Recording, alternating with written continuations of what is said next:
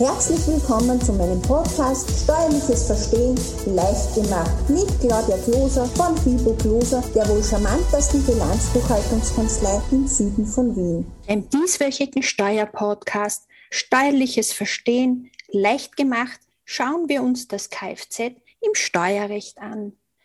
Was bedeutet Steuerrecht eigentlich? Dass wir uns im Gesetz, in der Norm, im Bereich der Einkommensteuer oder Körperschaftssteuer befinden und dies gar nichts mit der Umsatzsteuer zu tun hat. Wie lange muss das Kfz, sprich der Pkw, steuerrechtlich abgeschrieben werden? Der Gesetzgeber sieht hier eine achtjährige Nutzungsdauer vor. In der Regel handelt es sich um eine lineare Abschreibung. Linear bedeutet, alle acht Jahre wird derselbe Betrag als Abschreibung ist gleich Aufwand von den Umsätzen in Abzug gebracht. Als Beispiel kostet ein betrieblich angeschaffter PMW und ist dieser PMW ausschließlich betrieblich genutzt worden, inklusive 20 Prozent und Abgaben 40.000 Euro, dann ist dieser Betrag durch acht Jahre zu dividieren, dann kommt man auf eine Abschreibung von jährlich 5000 Euro für jedes der acht Jahre. Dieser Betrag kann dann als Betriebsausgabe jährlich angesetzt werden. Wie weiß ich, ob ein Kilometergeld ansetzen soll oder das Kfz im Betriebsvermögen eingehen lassen soll? Wenn ich eine nachweislich betriebliche Nutzung von unter 50 Prozent habe, befindet sich das Kfz im Primatvermögen. Das heißt, es besteht die Möglichkeit zwischen dem Ansatz des Kilometergeldes oder ein anteilig tatsächlicher Aufwand als Nutzungseinlage kann angesetzt werden. Was passiert, wenn ich eine betriebliche Nutzung von mehr als 50 Prozent habe? Dann kann das Kfz in Betriebsvermögen geführt werden. Das heißt, das Kfz wird tatsächlich auf die Firma XY angemeldet und es muss ein Fahrtenbuch geführt werden und anhand der tatsächlichen Nutzung wird dann der Privatanteil ausgeschieden. Wie viel dürfen die maximal steuerrechtlichen Anschaffungskosten betragen? Steuerrechtlich sind maximal nur 40.000 Euro an Anschaffungskosten anerkannt.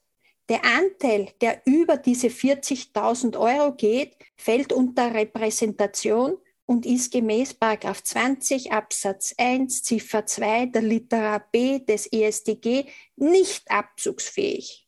Was ist, wenn das Kfz mehr als 40.000 Euro gekostet hat? Dann sind die anteiligen Abschreibungen, Kaskoversicherungen, die Zinsen für die Anschaffungskosten in der Mehr-Weniger-Rechnung zu erfassen. Das heißt, die werden nicht als Betriebsausgabe anerkannt. Achtung, dies gilt natürlich auch für geleaste Kfz, wenn die Mietdauer mehr als 20 Tage beträgt.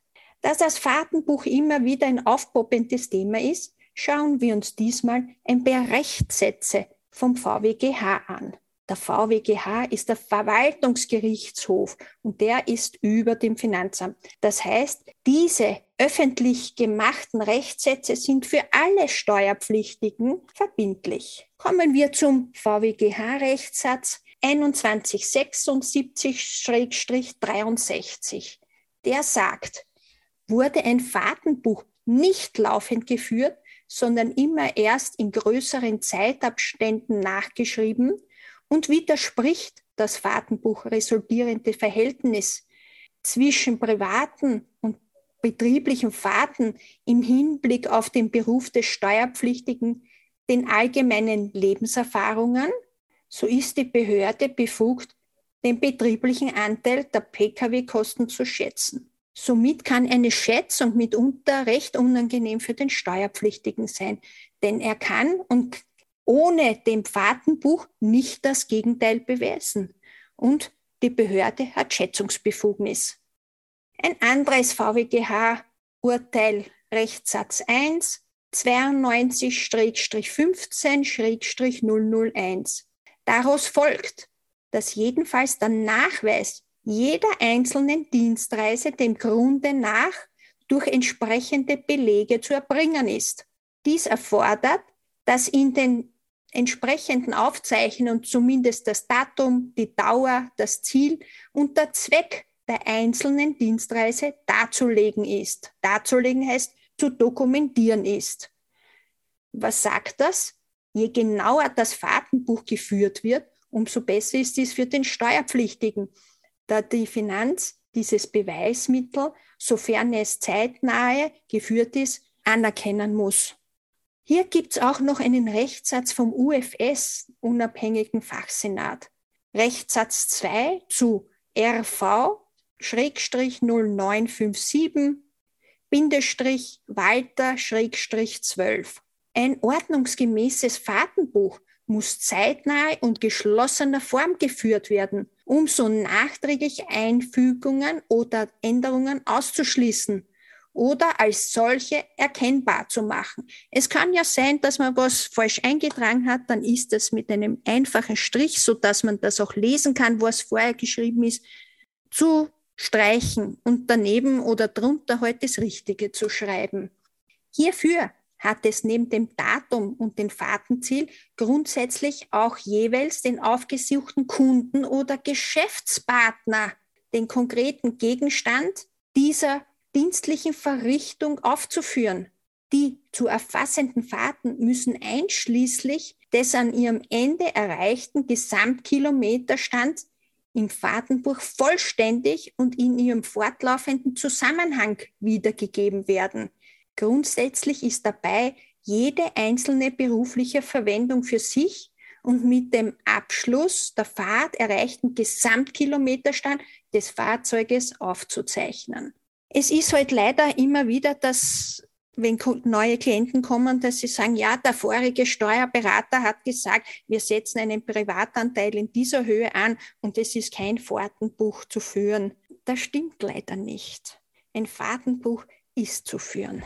Was gehört alles in ein Fahrtenbuch? Name des Arbeitnehmers, Marke und Typ des Kfz samt dem polizeilich zugelassenen Kennzeichen, Tag der Fahrt, Abfahrts- und Ankunftszeit, der Reiseweg von, über, nach ist er gefahren, der Zweck der Reise, der Kilometerstart bei Abfahrt und bei Ankunft, als auch die Angabe, ob es sich um betriebliche oder privat gefahrene Kilometer handelt. Wichtig ist, dass das Fahrtenbuch zeitlaufend und übersichtlich geführt wird und dass es auch zweifelsfreie und klare Angaben jeder einzelnen Fahrt enthält. Fahrtenbücher können auch in digitaler Form geführt werden. Dabei muss eine inhaltsgleiche und geordnete Wiedergabe bis zum Ablauf der Siebenjahresfrist gewährleistet sein. Und das Fahrtenbuch darf nachträglich nicht änderbar sein. Dies muss technisch ausgeschlossen sein. Ein Fahrtenbuch in Excel oder Word kann verändert werden und ist daher für ein Fahrtenbuch nicht geeignet. Sollten Sie ein gutes Fahrtenbuch benötigen, dann geben Sie doch einfach in Dr. Google und Co. die Worte Fahrtenbuch WKO ein und schon können Sie sich eine gute Vorlage downloaden und in Ihr Kfz legen.